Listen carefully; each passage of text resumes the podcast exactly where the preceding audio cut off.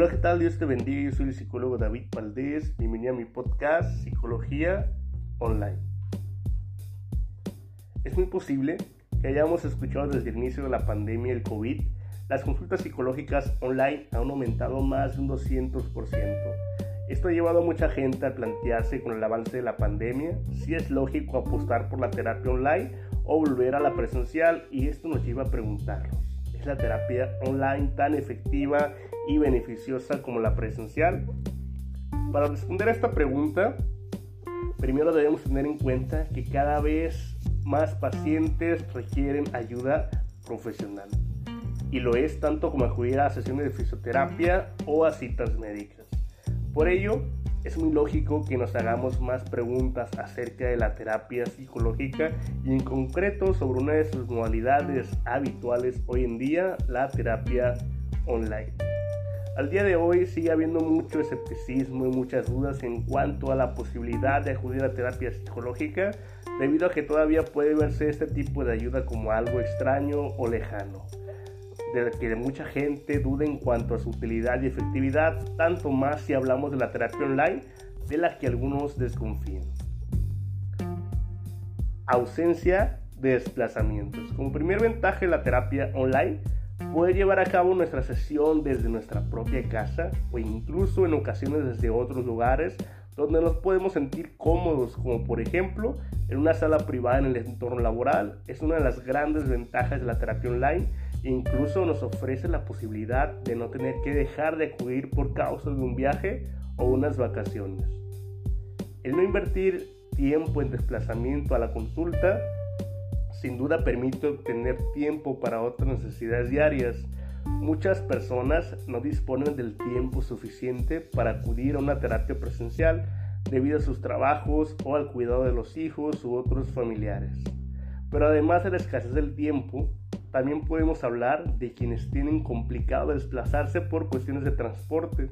Estamos hablando de personas que viven lejos del psicólogo más cercano que no tienen buenos canales de comunicación o que tienen algún tipo de dificultad de movilidad física. Es por ello que la modalidad online será un gran aliciente para estas personas.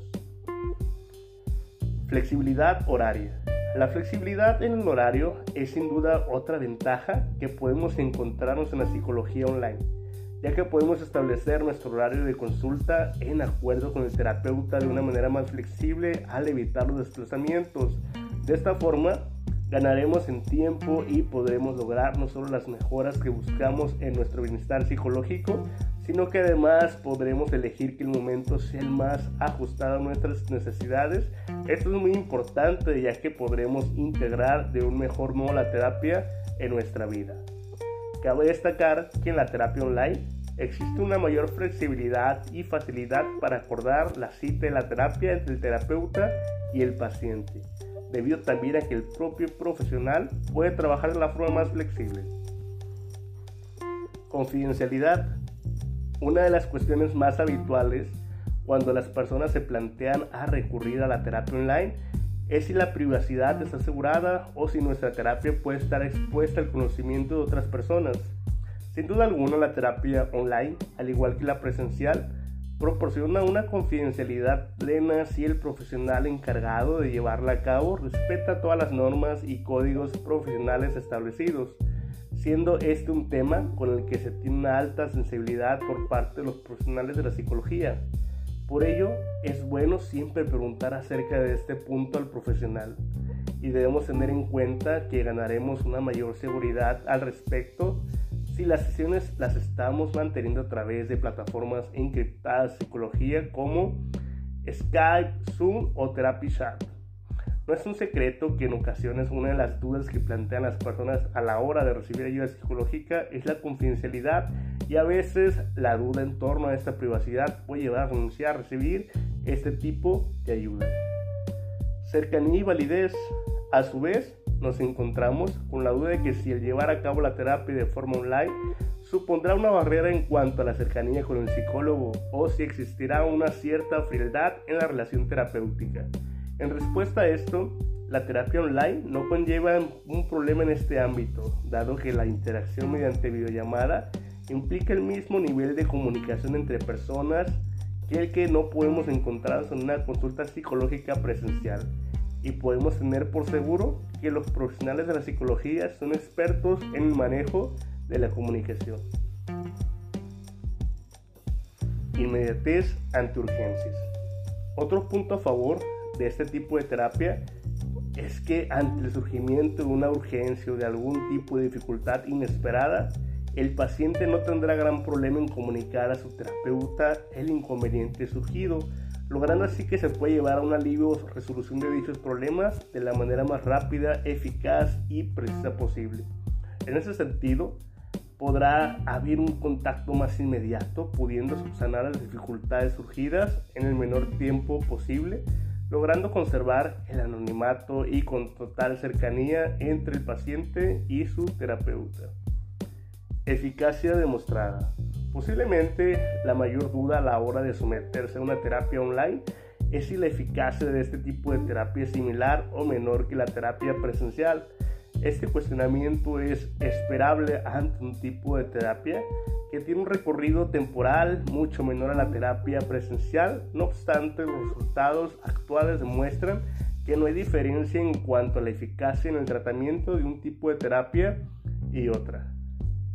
De hecho, desde los años 60 del siglo pasado, se ha sometido a la investigación la telepsicología y se ha comprobado la misma efectividad de los tratamientos a nivel online que en cara a cara. Incluso se han registrado mayores niveles de mantenimiento de estas mejoras pasado de un tiempo tal como David Moore asegura, doctor en psicología clínica y director del Centro de Tecnologías de Intervención Conductual de la Facultad de Medicina de la Universidad de Northwestern, quien ha dedicado su carrera a investigar en esta área. Al final, el principal factor en cuanto a la eficacia se encuentra en el trabajo profesional del terapeuta y el compromiso del paciente.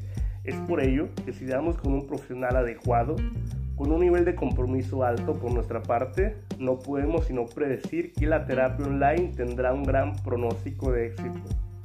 De esta forma, todas las dudas referidas a este ámbito a la hora de desencantarse por una terapia online no deben ser en ningún caso una barrera ni deben suponer una renuncia al recibir una ayuda necesaria para toda persona con un momento complejo de su vida. Tras destacar todas esas ventajas dentro de la terapia online, concluimos que saber más sobre la salud mental y sus beneficios nos ayudará a ser conscientes de cómo se encuentra nuestra salud mental, a la vez que podrá servirnos para tomar la decisión de recibir este tipo de ayuda, siendo la modalidad online una opción que en muchas ocasiones tendrá gran sentido.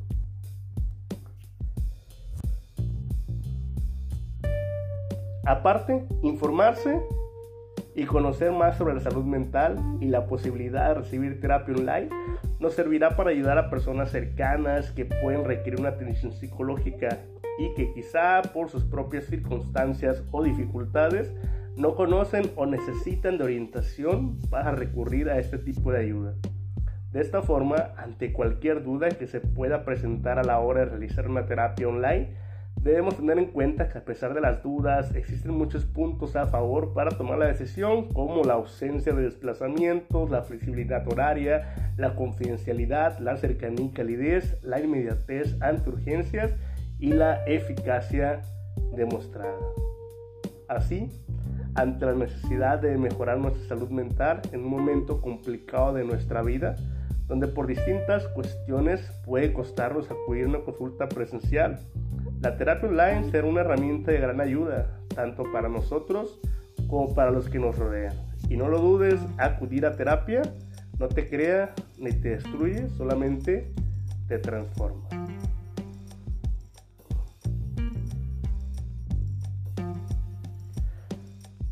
Las ranitas en la nata. Había una vez dos ranas que cayeron en un recipiente de nata.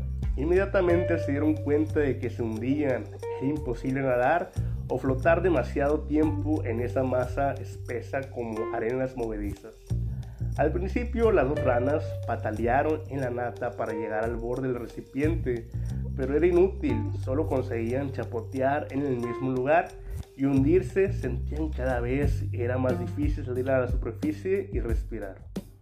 Una de ellas dijo en voz alta, no puedo más, es imposible salir de aquí. En esta materia no se puede nadar, ya que voy a morir, no veo por qué prolongar ese sufrimiento. No entiendo qué sentido tiene morir agotada por un esfuerzo estéril. Dicho esto, dejó de patalear y se hundió con rapidez, siendo literalmente tragada por el espeso líquido blanco. La otra rana, más persistente o quizás más tosuda, se dijo, no hay manera, nada se puede hacer para avanzar en esta cosa. Sin embargo, aunque se acerque la muerte, prefiero luchar hasta mi último aliento. No quiero morir ni un segundo antes de que se llegue mi hora. Siguió pataleando y chapoteando, siempre en el mismo lugar, sin avanzar ni un centímetro durante horas y horas, y de pronto de tanto patalear y batir las ancas, agitar y patalear, la nata se convirtió en mantequilla. Sorprendida la rana dio un salto y patinando llegó hasta el borde del recipiente. Desde allí pudo regresar a casa croando alegremente. Las ranitas en la nata. Del libro Déjame que te cuente de Jorge Bucay. ¿Quién nos ha sentido alguna vez abatido, vencido por las adversidades y sin fuerzas para continuar? Todos nosotros en algún momento u otro de nuestra vida hemos sido ranas dentro de un recipiente de nada. Tirar la toalla, sucumbir ante la circunstancia, es tanto como darse por vencido y hundirse. En ocasiones, esta actitud derrotista la asumimos incluso antes de intentarlo es demasiado difícil, no lo voy a conseguir, no soy capaz, no puedo hacerlo. Son solo algunos ejemplos de las muchas excusas que utilizamos y que tienen un denominador común llamado miedo. Sentir miedo no es malo, gracias al miedo evitamos correr peligros y nos protegemos de sufrir daños. Sin la emoción del miedo seríamos temerarios, imprudentes y de más de una ocasión podríamos en peligro nuestra propia vida. Sin embargo, si ese mismo miedo es desproporcionado y nos paraliza o simplemente es infundado, más basado en el desconocimiento y la propia inseguridad que en hechos objetivos, entonces no solo deja de ser útil, sino que además se vuelve dañino. No es malo tener miedo, lo malo es dejar que domine nuestras vidas.